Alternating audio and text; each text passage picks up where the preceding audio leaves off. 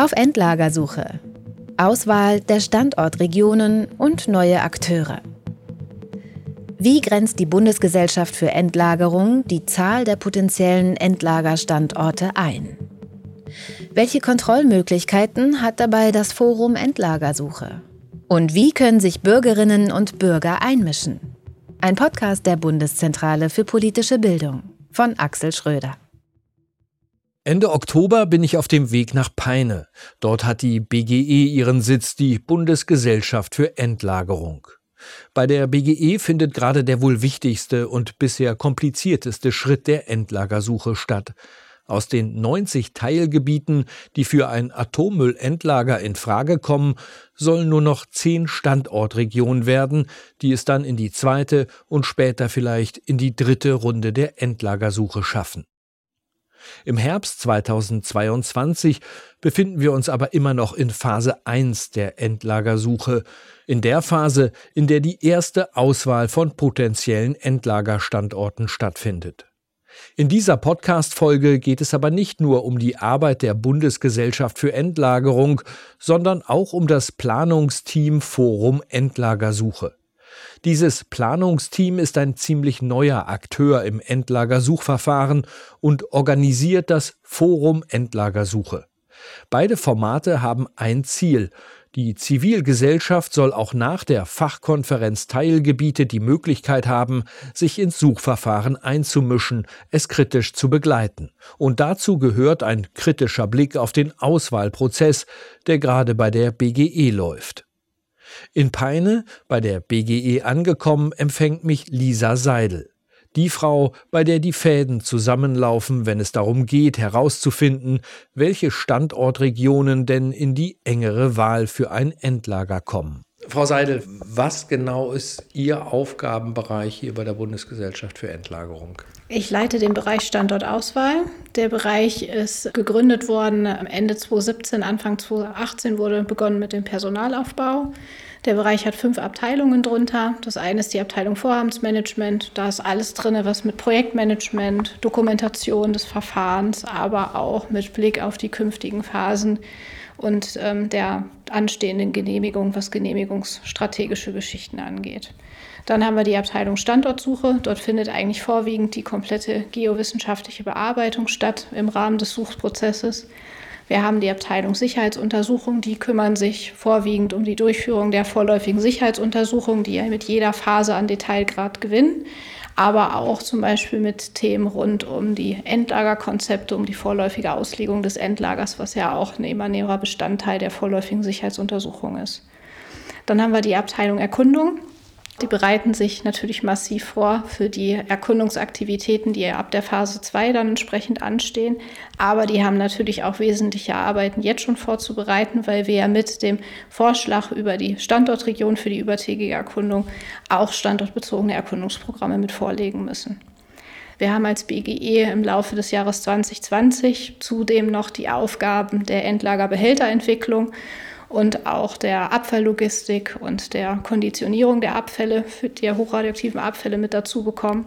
Und dafür bauen wir die entsprechende Abteilung jetzt auch auf, die sich halt wirklich vorwiegend mit der übertägigen Anlagenplanung, also alles, was die kerntechnischen Anlagenteile betrifft, und mit der Endlagerbehälterentwicklung beschäftigt. Dass der Bereich Standortauswahl so vielfältig ist, hat gute Gründe, erklärt mir Lisa Seidel. Denn bei der Auswahl von rund zehn Standortregionen aus den rund 90 Teilgebieten werden alle in Frage kommenden Gebiete schon sehr genau unter die Lupe genommen. Dazu hat die BGE ein eigenes Werkzeug entwickelt, die sogenannte repräsentative vorläufige Sicherheitsuntersuchung, kurz RVSU. Das klingt kompliziert und zugegeben, diese RVSU ist es auch. Die Methodik der repräsentativen vorläufigen Sicherheitsuntersuchung musste die BGE selbst entwickeln, denn in Deutschland wurden bis heute noch nie Endlagerstätten miteinander verglichen. Im Sommer 2022 hatte die BGE diese RVSU-Methodik der Öffentlichkeit vorgestellt und zur Diskussion gestellt. Kritische Anmerkungen wurden genauso dokumentiert wie Verbesserungsvorschläge. Im neuen Suchverfahren geht es eben nicht darum, die Standortauswahl hinter verschlossenen Türen durchzuziehen. Es geht um Transparenz und darum, jeden einzelnen Verfahrensschritt nachvollziehbar zu dokumentieren. Tatsächlich wurde die Methodik der repräsentativen vorläufigen Sicherheitsuntersuchung nach der öffentlichen Diskussion an einigen Stellen verändert. Wie diese RVSU abläuft, erklärt Lisa Seidel zunächst einmal ganz einfach. Die Methode an sich hat einen fokussierten Ansatz. Das heißt, die Methode geht so voran, dass wir erstmal sehr grob dran gehen mit verschiedenen Prüfschritten und auf Basis der verschiedenen Prüfschritten, die man sich auch als Hürde vorstellen kann, immer mehr uns auf die Bereiche in den Teilgebieten fokussieren, die aus unserer Sicht am günstigsten sind. In einem ersten von vier Schritten werden bei jedem der 90 Teilgebiete noch einmal die Kriterien angelegt, die vor dem Start der Suche im Standortauswahlgesetz festgelegt wurden. Klar ist, es kommen weder Erdbeben oder vulkanisch geprägte Gebiete, aber auch keine Bergbauregionen in Frage.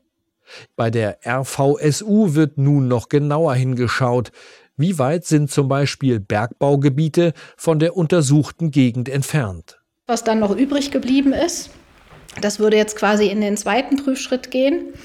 Das ist die sogenannte qualitative Bewertung des sicheren Einschlusses. Das heißt, wir gucken uns halt Dinge an wie die langfristige Stabilität der verschiedenen geologischen Verhältnisse. Wir gucken uns Dinge an wie die räumliche Charakterisierbarkeit prüfen dann halt, inwiefern sich das wirklich halt entsprechend räumlich charakterisieren und bewerten lässt. Alles, was dann überbleibt, nach diesem zweiten Prüfschritt geht in die sogenannte quantitative Bewertung des sicheren Einschlusses. Das heißt, wir gucken wirklich quantitativ, lässt sich eigentlich ein sogenannter einschlusswirksamer Gebirgsbereich, also ein sehr dichter, homogener, kompakter Gesteinsbereich wirklich ausweisen, ja oder nein?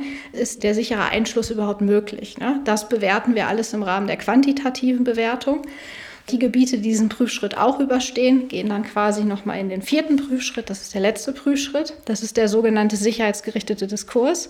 Da nehmen wir die ganzen Ergebnisse aus den einzelnen Prüfschritten quasi die Bewertungen, die stattgefunden haben, nochmal alle zusammen und schauen uns die verbleibenden Gebiete nochmal an und gucken anhand der verbleibenden Gebiete, wo sind wirklich die günstigsten Bereiche.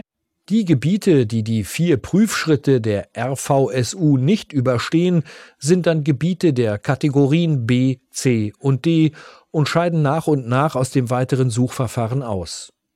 Die Gebiete der Kategorie A bleiben übrig, werden aber, das Verfahren ist nicht nur kompliziert, sondern auch gründlich, noch einmal genauer unter die Lupe genommen. Es folgt dann noch eine erneute Anwendung der geowissenschaftlichen Abwägungskriterien wo wir derzeit massiv dabei sind, die methodischen Ansätze, die wir im Zuge des Schritt 1 der Phase 1 schon gemacht haben, weiterzuentwickeln und zu gucken, wie können wir die Methode weiterentwickeln, jetzt auch gerade auf Basis des erhöhten Wissensstandes, um dann wirklich im Ergebnis dann günstige Standortregionen für die übertägige Erkundung vorzuschlagen.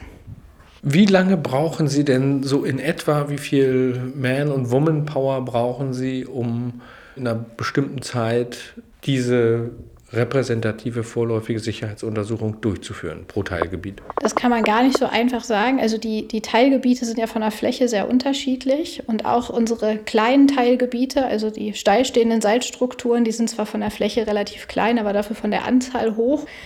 Wir sind momentan vom Bereich her so aufgestellt, dass wir den Bereich auf so eine Größe von, ich sage es mal, circa 150 Personen aufstellen. Die machen nicht alle repräsentative vorläufige Sicherheitsuntersuchungen, die machen aber Endlagerauslegung, die machen Behälterentwicklung, die machen Projektmanagement, die machen Dokumentation, all das greift ja ineinander über.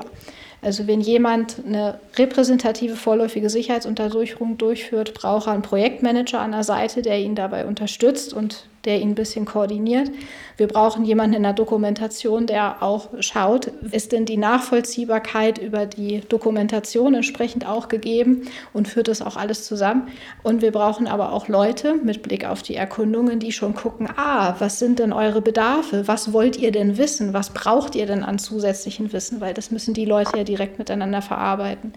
Also es ist eine sehr, sehr verzahnte Arbeit. Deswegen kann man nicht genau sagen, wie viele Leute brauche ich. Wir kommen mit unserem Personal sehr, sehr gut hin momentan und die arbeiten auch sehr, sehr strikt und sehr, sehr freudig. Aus meiner Sicht ist es auch sinnvoll, die Mitarbeiter, die an dieser Arbeit sitzen, nicht zu groß und zu voluminös auszugestalten. Desto mehr man da auf die Idee kommt zu sagen, mehr Personal ist gleich auch die schnellere Zeit, das funktioniert in dem Verfahren nicht. Die größte Herausforderung für Lisa Seidel und ihr Team ist, dass es kein Handbuch für ihre Arbeit gibt.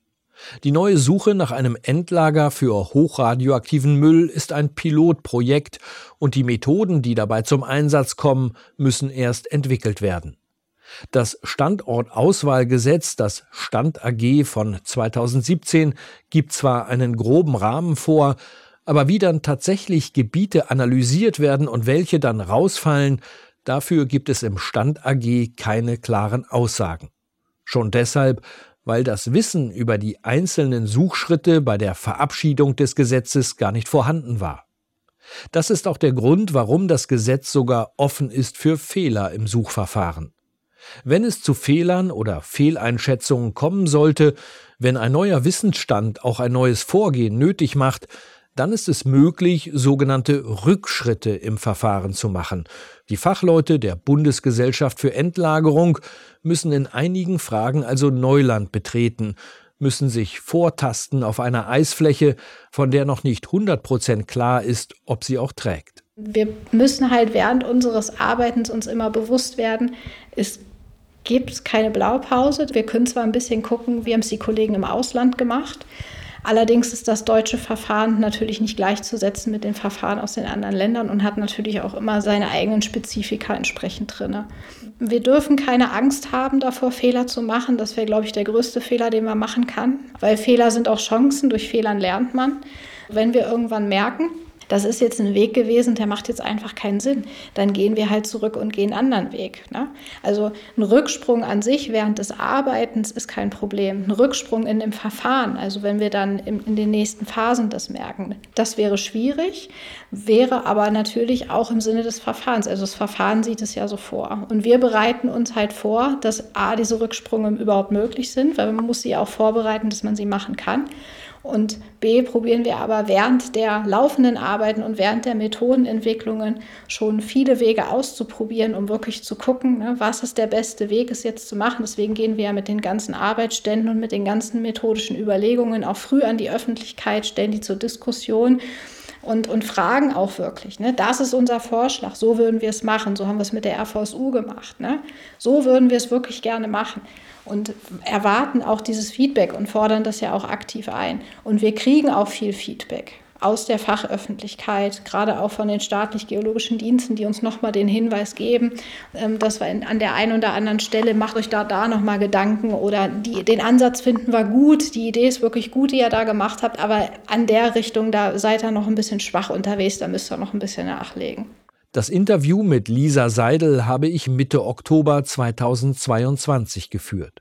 Und auch mit Steffen Karnitz, einem der beiden BGE-Geschäftsführer, zuständig für die Standortauswahl, habe ich damals interviewt.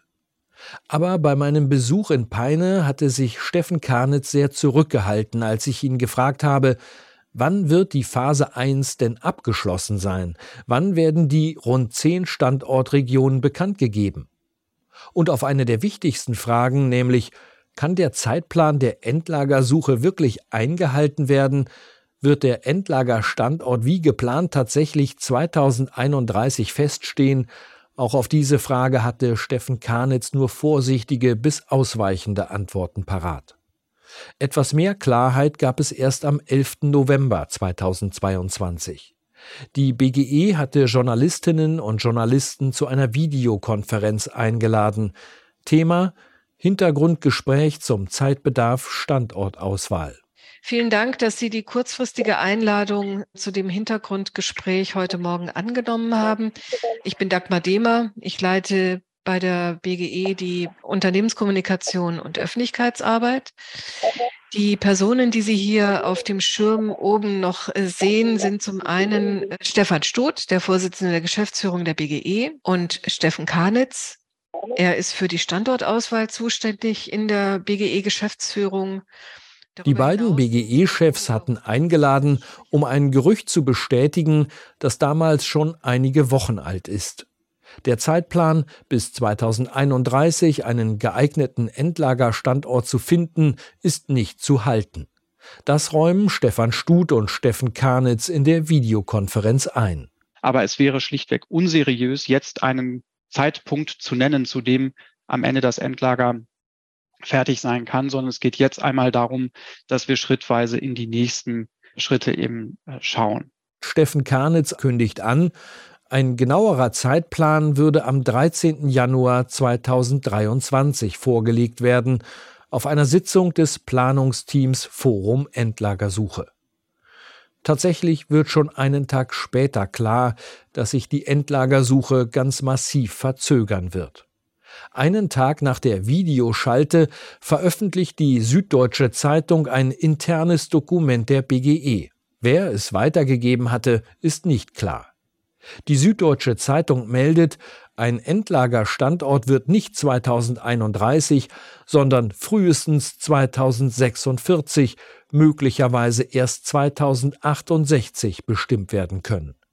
Der ursprüngliche Zeitplan kann deshalb nicht eingehalten werden, weil nicht nur die Phase 1 der Endlagersuche länger dauert als geplant, auch Phase 2, die obertägige Erkundung der rund zehn Standortregionen und auch die dritte Phase, die untertägigen Erkundungen mit dem Bau von Bergwerken, wird mehr Zeit brauchen. Den Grund dafür, dass schon der gerade laufende Schritt, also Phase 1, länger dauert, erklärt Steffen Karnitz so. Wir stellen jetzt fest, dass die Auswertung dieser Daten natürlich sehr, sehr viel Zeit in Anspruch nimmt. Warum eigentlich? Weil viele Daten analog vorliegen, in den Landesarchiven beispielsweise, weil wir sicherstellen müssen, dass wir Daten, die Aussagen machen zu potenziell guten Standorten, nicht verloren gehen, weil wir sicherstellen müssen aus Gründen der Verfahrensgerechtigkeit, dass nicht diejenigen Regionen, über die wenige Daten vorliegen, vorzeitig aus dem Verfahren ausscheiden. Also es geht um Datenakquise, es geht aber eben auch um Datenauswertung. Das benötigt sehr viel Zeit und um nochmal die Dimension dieses Schrittes zwei in der Phase eins deutlich zu machen. Es gibt 90 Teilgebiete, auf die wir aufsetzen. Sie ähm, haben 54 Prozent der Fläche der Bundesrepublik äh, betroffen gemacht. Und wir wollen in der Größenordnung auf etwa zehn Standortregionen runterkommen. Das heißt, es geht um von 90 auf 10 in diesem Schritt. Das heißt, es ist ähm, der massivste Eingrenzungsschritt im gesamten Verfahren, der jetzt gerade stattfindet. Und dabei gelte für die BGE immer der Grundsatz Gründlichkeit vor Schnelligkeit. Jeder noch so kleine Verfahrensschritt muss am Ende auch diejenigen überzeugen, die sich vielleicht gegen einen Endlagerstandort vor ihrer Haustür wehren wollen. Jeder Verfahrensschritt muss auch vor Gericht Bestand haben. Auch ein ganz neuer Akteur im Suchverfahren wird sehr genau hinschauen, wenn die BGE nach und nach die 90 Teilgebiete analysiert und nach und nach bekannt gibt, welche Gebiete aus dem Rennen ausscheiden. Das Planungsteam Forum Endlagersuche, kurz PFE, entstand durch den Druck der Zivilgesellschaft während der Fachkonferenz Teilgebiete. Ein Mitglied dieses Planungsteams Forum Endlagersuche ist Asta von Oppen. Ich treffe sie in ihrem Garten am Ortsrand von Gartow, rund sieben Kilometer Luftlinie von Gorleben entfernt. Mit dem Thema Atomenergie ist sie schon seit Jahrzehnten vertraut. Ich bin seit äh, 77 damit befasst, weil ich hier als Zweitwohnsitzlerin im Wendland damit konfrontiert war, dass hier eine der größten Chemieanlagen Europas gebaut werden sollte das sogenannte nukleare Entsorgungszentrum, die WAA mit all ihren hochgefährlichen Bestandteilen und dann das überging dahin, dass man hier unter der großen Anlage im Salz den Atommüll praktischerweise dann auch gleich lagern wollte. Gescheitert sind diese Pläne am Widerstand der Menschen im Wendland und an der Geologie des Salzstocks Gorleben. Ende September 2021 erklärte die Bundesgesellschaft für Endlagerung, in Gorleben ist der Untergrund einfach nicht dafür geeignet, um dort hochradioaktiven Müll für eine Million Jahre sicher unterzubringen. Übrig geblieben ist aber das Zwischenlager Gorleben für schwach, mittel- und hochradioaktiven Müll, verpackt in Stahlfässer und 113 Castorbehälter. Asta von Oppen gehört zur zehnköpfigen Gruppe der Zivilgesellschaft im Planungsteam Forum Endlagersuche. Sie wurde vom Forum Endlagersuche dafür gewählt. Dazu kommen noch zusammen sieben Vertreterinnen und Vertreter des Bundesamts für die Sicherheit der nuklearen Entsorgung, der BGE und des NBG, also des Nationalen Begleitgremiums. Warum die kontinuierliche Begleitung des Auswahlprozesses durch das Planungsteam und die jährlichen Konferenzen des Forums Endlagersuche so wichtig sind, erklärt Asta von Oppen so. Dieses oberste Prinzip des Standortauswahlgesetzes ist, dass die Zivilgesellschaft, die Bevölkerung frühzeitig beteiligt wird. Und diese Beteiligung kann an keiner Stelle unterbrochen werden, sondern muss breit aufgestellt von verschiedenen Akteuren geleistet werden und von der Zivilgesellschaft, jetzt von uns sozusagen stellvertretend für die, die nachher betroffen sind, kritisch hinterfragt werden. Sie haben eben gesagt, die Arbeit der BGE, also vor allem diese Eingrenzungsarbeit, 90 Gebiete auf 10, 11, 12 Standortregionen, die wird kritisch begleitet. Wie sieht denn das praktisch aus? Also beugt man sich dann tatsächlich in Peine bei der BGE mit den Geologinnen und Geologen der BGE über einzelne Entscheidungen, über deren Methodik oder wie funktioniert das? Genau so funktioniert es. Wir waren jetzt noch nicht in Peine, wir waren jetzt gerade mal in Morsleben, haben uns angeguckt, welche Probleme es bei der praktischen Umsetzung der Endlagerung in Salz geht. Also ganz wichtige Fragen, die auch jetzt schon geklärt werden müssen, wie man einen Behälter so verfüllt, dass sich das Füllmaterial mit dem Gestein praktisch verbindet. Das ist so eine kleine Sache, die wir uns mal genau angeguckt haben. Das andere ist, dass wir uns die Datenlage angucken. Da ist das nationale Begleitgremium sehr unterstützend beziehungsweise sehr weit vorne. Da können wir dann zuhören, was das nationale Begleitgremium herausgefunden hat. Und jetzt ging es zum Beispiel so ganz kleine, vermeintlich kleine Sachen, dass geklärt werden muss, wie viel Abstand eine Wohnbebauung später vom Endlager haben soll. Da war die Frage, ist es in der Mitte der Anlage und dann 1000 Meter oder ist es am Zaun oder ist es am äußersten Ende der letzten Strecke, wo noch Atommüll gelagert wird. Und solche Fragen werden jetzt vordiskutiert und festgelegt und da fragen wir Moment, ja, also da wollen wir das ganz gerne jetzt geregelt haben, dass es nicht nachher hinter einen Streit gibt, sondern da, da ist das Gesetz eben auch nicht bis zum letzten Satz äh, zu Ende gedacht. Dazu muss man sagen, dass natürlich dieses Verfahren, was Deutschland gewählt hat, derartig anspruchsvoll ist, dass der Gesetzgeber das eigentlich auch wirklich nicht leisten konnte. Und deswegen ja diese Überschrift über dem ganzen und im Paragraph 1 vom Standortauswahlgesetz festgelegten Paragraphen, dass es ein lernendes Verfahren ist. Auch wenn Asta von Oppen und viele ihrer Mitstreiterinnen und Mitstreiter schon lange dabei sind, als Sprachrohr der Zivilgesellschaft im Planungsteam Forum Endlagersuche müssen sie sich ständig in neue Fragestellungen einarbeiten. Wie lange kann der Atommüll in Castorbehältern zwischengelagert werden oder wie kann der Müll später aus diesen Transportbehältern in Endlagerbehälter verpackt werden?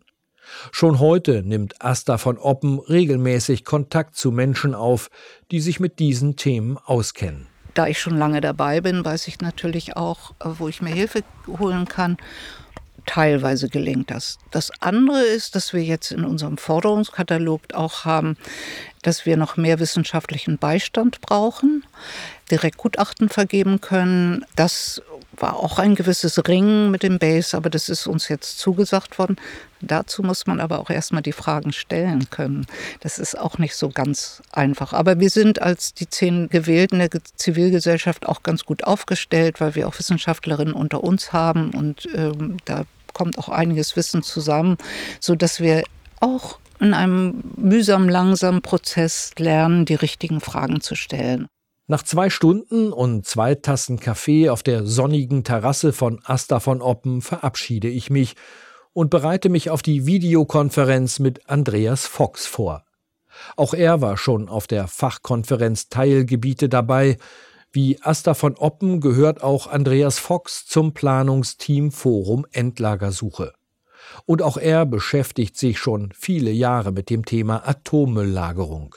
Ja, Herr Schröder, wir haben hier direkt vor der Tür das Atommüllendlager Morsleben. Und als Nachbar sozusagen bin ich eben schon seit Jahrzehnten damit konfrontiert. Wir haben hier eine Bürgerinitiative, die sich eben auch damit intensiv auseinandersetzt.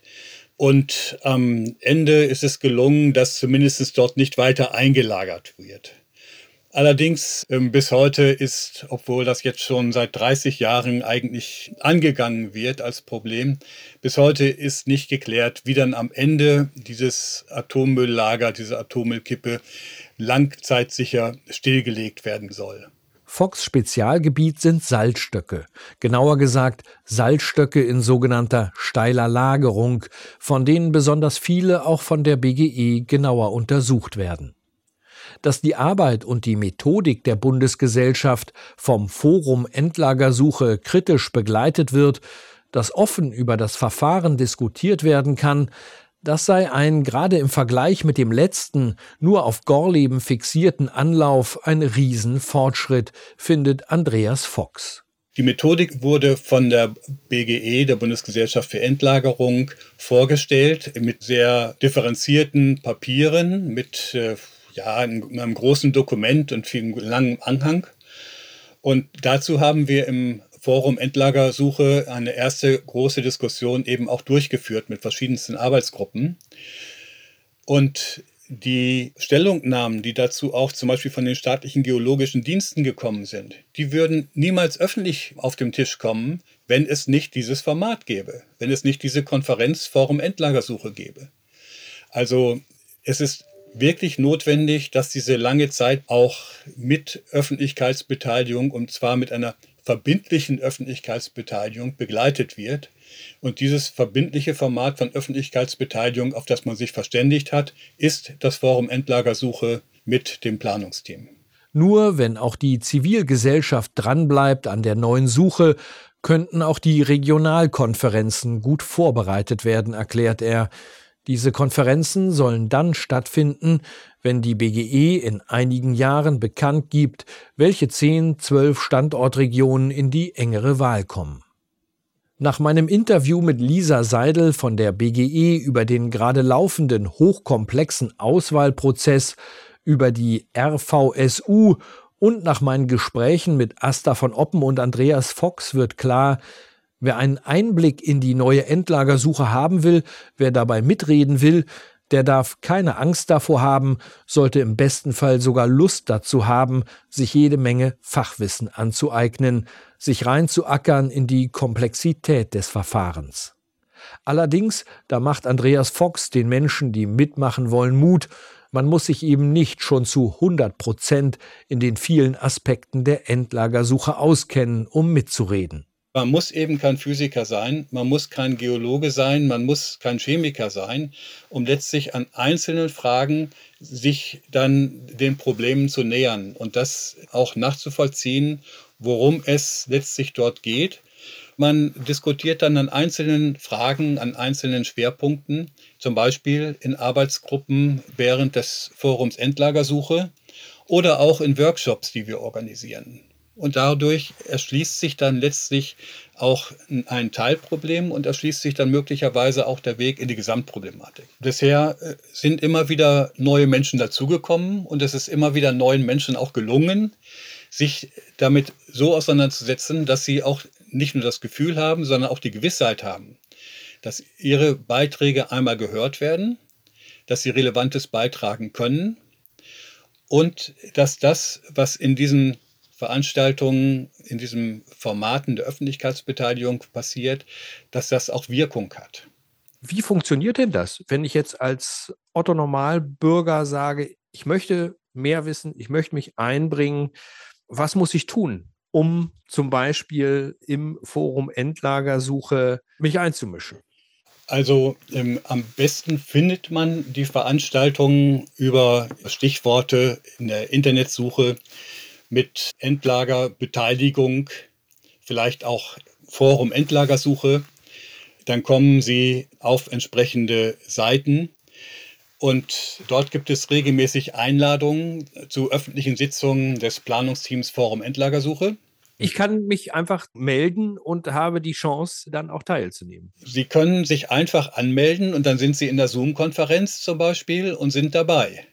Da gibt es kein Ausschusskriterium oder sowas. Und Menschen aus den Kommunen sind da genauso gerne gesehen bei uns in den Veranstaltungen wie Bürger und Bürgerinnen, wie Wissenschaftlerinnen, Wissenschaftler, wie Menschen, die sich sonst in Umweltorganisationen zum Beispiel schon engagieren.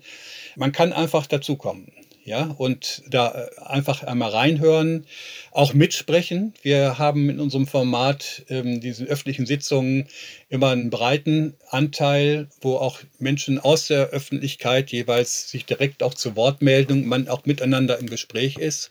Also das funktioniert eigentlich ganz gut. Und natürlich das Forum Endlagersuche, das dann irgendwann in der zweiten Jahreshälfte im 2023 wieder stattfinden wird, als größere Veranstaltung. Herr Fox, ich bedanke mich ganz herzlich für diese Videokonferenz und wünsche weiterhin frohes Schaffen im Forum Endlagersuche. Danke Ihnen. Auch Ihnen vielen Dank und viel Erfolg mit dem Podcast, auf das viele Menschen auch darüber motiviert werden, sich in diesen Prozess einzuklinken. Ein schönes Schlusswort für diese Folge. Denn das neue Suchverfahren lebt von der Beteiligung möglichst vieler Menschen. Auch jetzt schon, gerade jetzt, wo die Eingrenzung der möglichen Endlagerstandorte noch ganz am Anfang steht. Gerade jetzt werden Antworten auf viele Fragen gestellt und Lösungen gesucht, die später in Phase 2 und 3 einmal den Auswahlprozess stark beeinflussen werden.